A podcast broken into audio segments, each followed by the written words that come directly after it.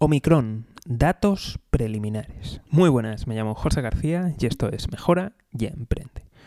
Como siempre, si quieres estar al tanto de las últimas noticias y sobre todo de su impacto económico, suscríbete, seguimiento y, lo más importante de todo, únete a la lista de correo electrónico.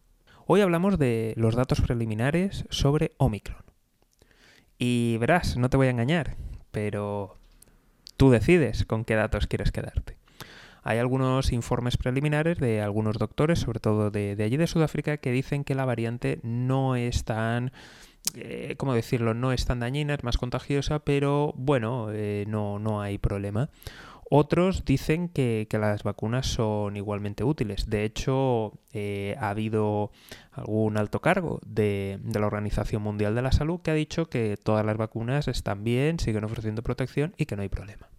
De hecho, Fauci ha dicho que eh, considera que, no es tan peligroso el virus, pero sí que es, le preocupa que quizá estos niveles de mutación den lugar a otras variantes que sí que pueden ser más, más peligrosas. Y finalmente nos vemos, vemos un estudio, ¿de acuerdo? Que, aún no está, no está aprobado, es un eh, pre-paper creo que es, que eh, habla de los primeros ensayos que ha hecho Pfizer y ve una caída importante o significativa en los niveles de anticuerpos y de la reacción y de la eficacia. Entonces, bueno, ¿con qué, ¿con qué nos quedamos? Pues, como siempre, son estudios preliminares, son cosas que se han dicho. No hace falta que te recuerde algunas de estas fuentes, ¿no? que han ido diciendo a lo largo de la pandemia y por tanto, pues bueno, parece que, aún vamos a, tener que esperar antes de, saber qué, es lo que ocurre. Sí que me gustaría añadir que, por ejemplo, los datos que hay en Sudáfrica, Sudáfrica es una población joven, es una población que no tiene tasas de vacunación tan altas como hay, por ejemplo, en España y en otras zonas de, Europa, y por tanto es difícil y complicado extrapolar eh, esos resultados a lo que podríamos ver en, otros países. De nuevo, existe una gran desigualdad entre los niveles de vacunación. Existen eh, pues edades medias muy distintas en los distintos países y por tanto veremos cómo acaba encajando en, en, cada país. Además de las olas anteriores. Por ejemplo, aquí en España somos campeones, joder. Sexta ola.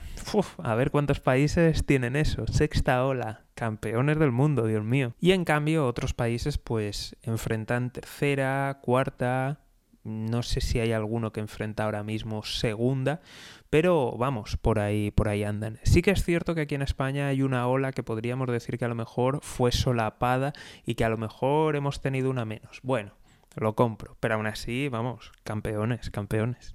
Por otro lado, me gustaría hablar de, aunque no sea mi área de expertise, eh, pues ya sabes, como, como no es mi área de expertise, pues consulto con expertos. Y resulta que lo que se está midiendo de los anticuerpos eh, son los estudios más baratos que hay y la respuesta inmune suele ser mucho más compleja y existen otras mediciones, otras pruebas. Lo que pasa es que son mucho más costosas. La pregunta y lo que me extraña un poco es por qué no se están haciendo esos estudios que son mucho más caros pues eh, evidentemente pues más extendidos más que nada por, por, la situación que tenemos y la posible peligrosidad entonces claro si miramos solamente eh, la respuesta de, anticuerpos, que como he dicho es la más barata, pues vamos a ir viendo una, reducción, es normal. Entonces va a depender mucho también de esas otras reacciones del sistema inmune que se podrían estar midiendo, ¿no? Pero que son mucho más caras y no tengo claro por qué no se están haciendo o no son públicas o no se están haciendo a la escala necesaria y por qué se está quedando aquí. Entonces, bueno, ya aquí cada cual que reflexione, ¿no? Como siempre, eh, cada uno, ¿no? Invitamos a, la reflexión, invitamos a, que busquen la información, a que contrasten con expertos del área y simplemente lo, comento, ¿no? Como algo curioso que me llama la atención. Evidentemente, si eres una persona que, entiendes de, todo esto, que eres un profesional del área, ¿de acuerdo? Y, quieres aportar tu grano de arena, yo encantado de escuchar. Como siempre, te invito a suscribirte y activar las notificaciones. Nos vemos aquí en Mejora y Emprende.